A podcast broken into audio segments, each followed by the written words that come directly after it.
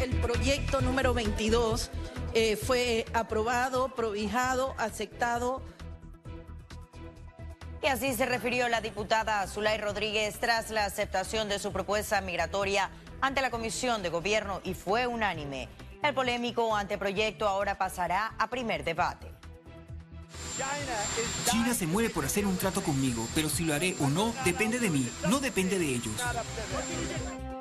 Y persiste la arremetida, eso lo dice el presidente Trump precisamente previo a las negociaciones con el gigante asiático. Según el mandatario norteamericano, China no cumple con lo acordado y amenaza con sanciones más severas de ganar elecciones en el 2020. Just looking to earn a living, just like any man. Starting new. On the run.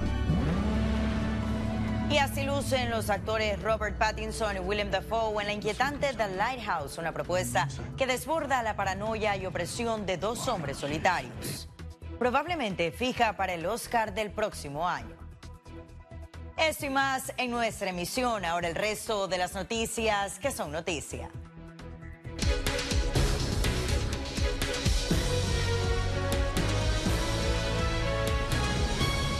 Econews presenta las noticias top del día. La Asamblea Nacional instala la Comisión de Ambiente para el periodo 2019-2020. El Ministerio de Economía y Finanzas trabajará en cambiar la tendencia al alza de la deuda pública.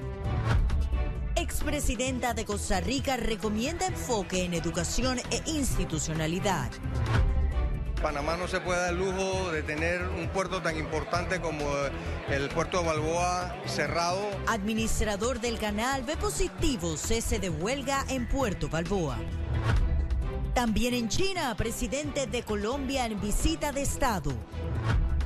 Pese a sanciones americanas, ventas de Huawei crecen 23%.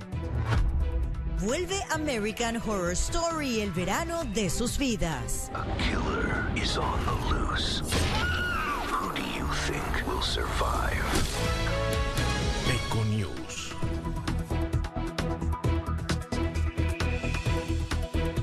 Y aquí estamos para los 30 minutos de las noticias, que son noticia, mucho que informar y también precisar. Así que iniciamos.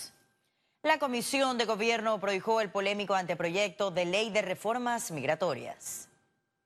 Esta será la cuarta ocasión donde la diputada Zulay Rodríguez busca que se endurezca el ingreso de extranjeros, modificando el decreto que regula el Servicio Nacional de Migración. Se establecen políticas de control migratorio, estudios de perfiles, censo, eliminación de los decretos ejecutivos aprobados por el expresidente Juan Carlos Varela y sobre todo para ver lo que se requiere en cuanto a las ofensas que se hagan al país y a los nacionales. Panamá necesita eh, tener más claras y más estables sus políticas públicas de migración.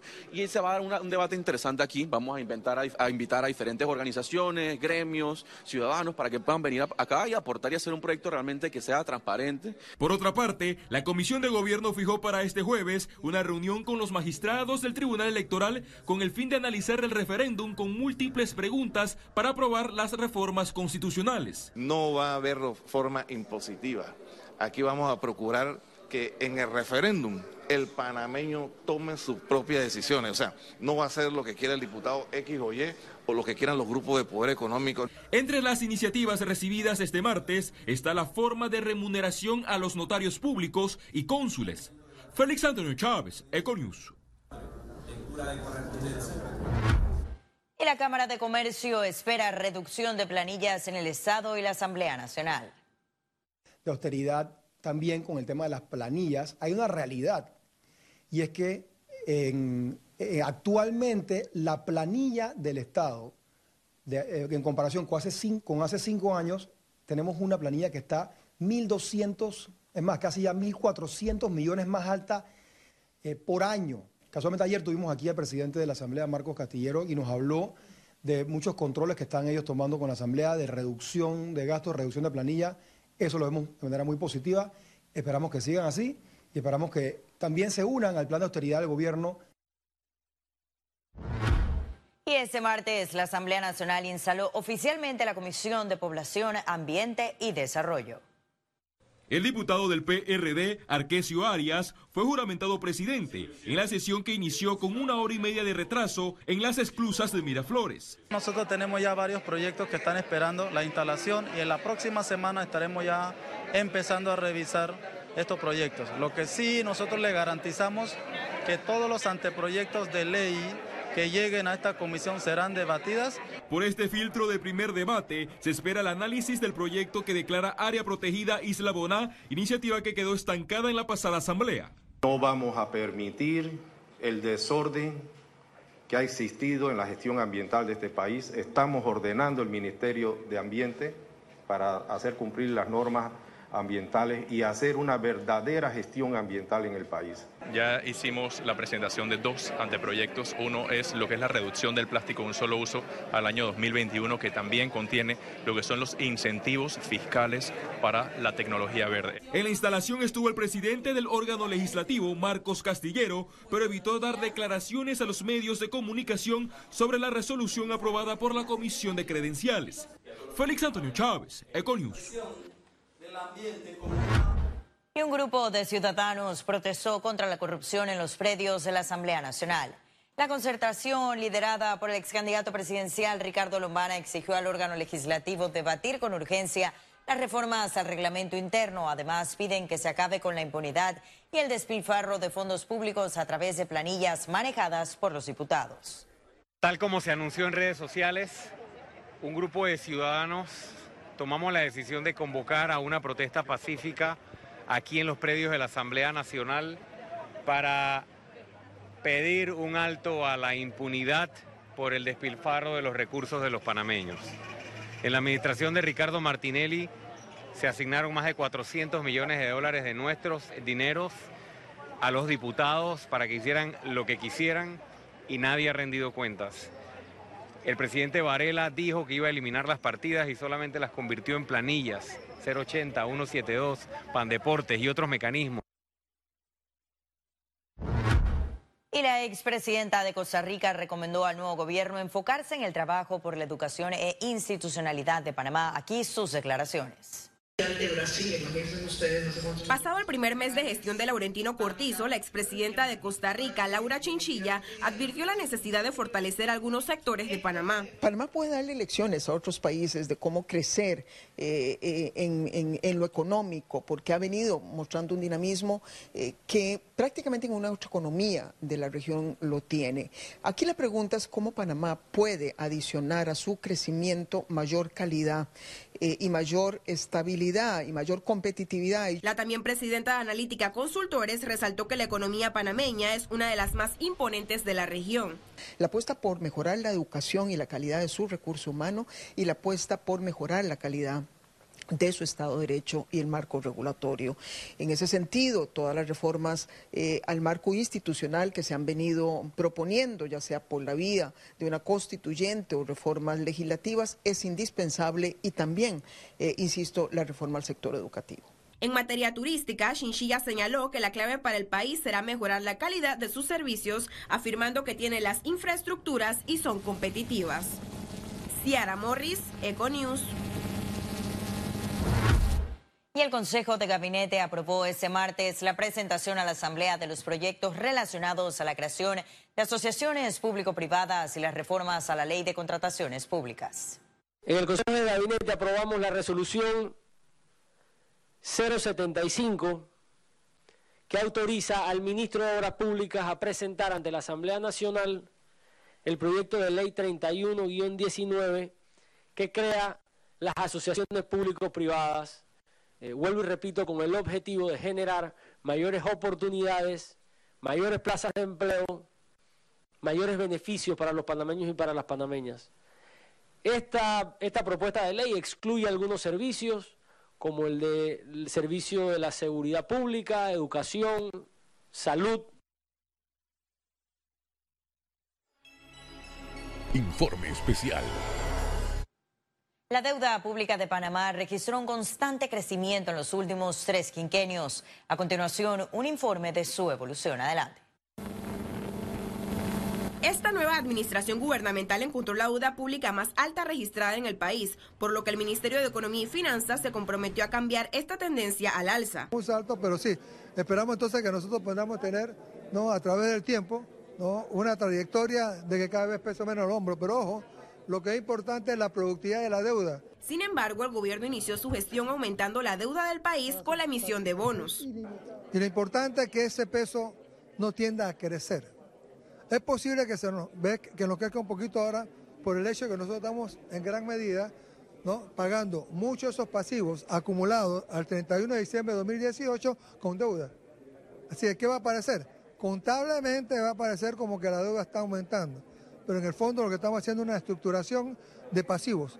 Durante los últimos tres quinquenios, la deuda pública del país evolucionó. En 2009, con la salida del gobierno de Martín Torrijos, la deuda cerró en 10.972.33 millones de dólares, mientras que durante la gestión de Ricardo Martinelli, la cifra ascendió a 18.230.98 millones de dólares en 2018 y actualmente supera los 26.612.42 millones de dólares, producto de la administración de Juan Carlos Varela.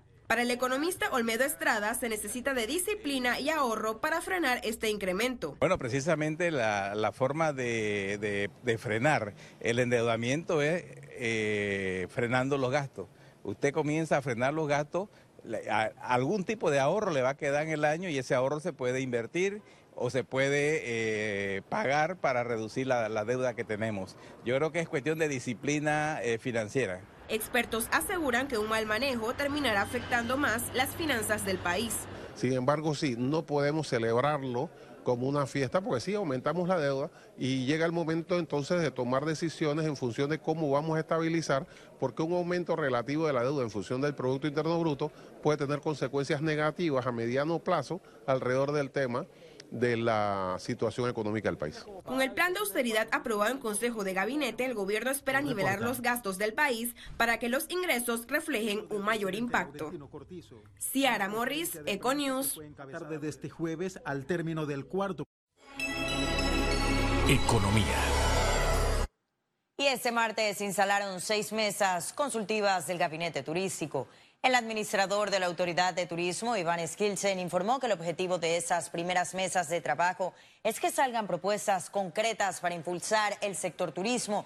Luego esas serán presentadas ante el Gabinete Turístico con el vicepresidente de la República y ministros involucrados para aprobación e iniciar acciones. Este martes los temas discutidos fueron energía, desechos sólidos, infraestructura y turismo náutico eh, otras áreas que se van a estar desarrollando en unas próximas sesiones, como lo va a ser ecoturismo, turismo cultural y otras eh, zonas de, interés, digamos.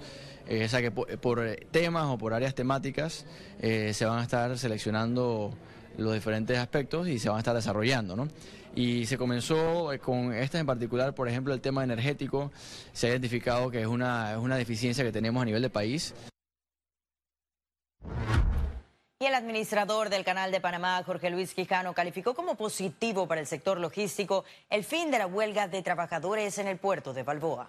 Eh, me alegro mucho de que esto haya concluido eh, porque Panamá no se puede dar el lujo de tener un puerto tan importante como el puerto de Balboa cerrado y que este, los que se están beneficiando de una, situación como esa siempre son los puertos aledaños al canal de Panamá, como son los puertos de Buenaventura, que está apenas un día de aquí, y el puerto hasta en Lázaro Cárdenas en México, donde se había estado haciendo transbordo mientras estaban esas operaciones detenidas. Y ahora sí ha llegado el momento de conocer un resumen de la jornada bursátil de este martes 30 de julio. Iniciamos. El Dow Jones cotizó en 27.198,02 puntos, baja en 0.086%. El IBEX 35 se situó en 8.986,60 puntos, desciende en 2.48%. Mientras que la Bolsa de Valores de Panamá se ubicó en 449,8 puntos, una subida de 2.69%. Ahora veamos en detalle el volumen negociado en la Bolsa de Valores de Panamá.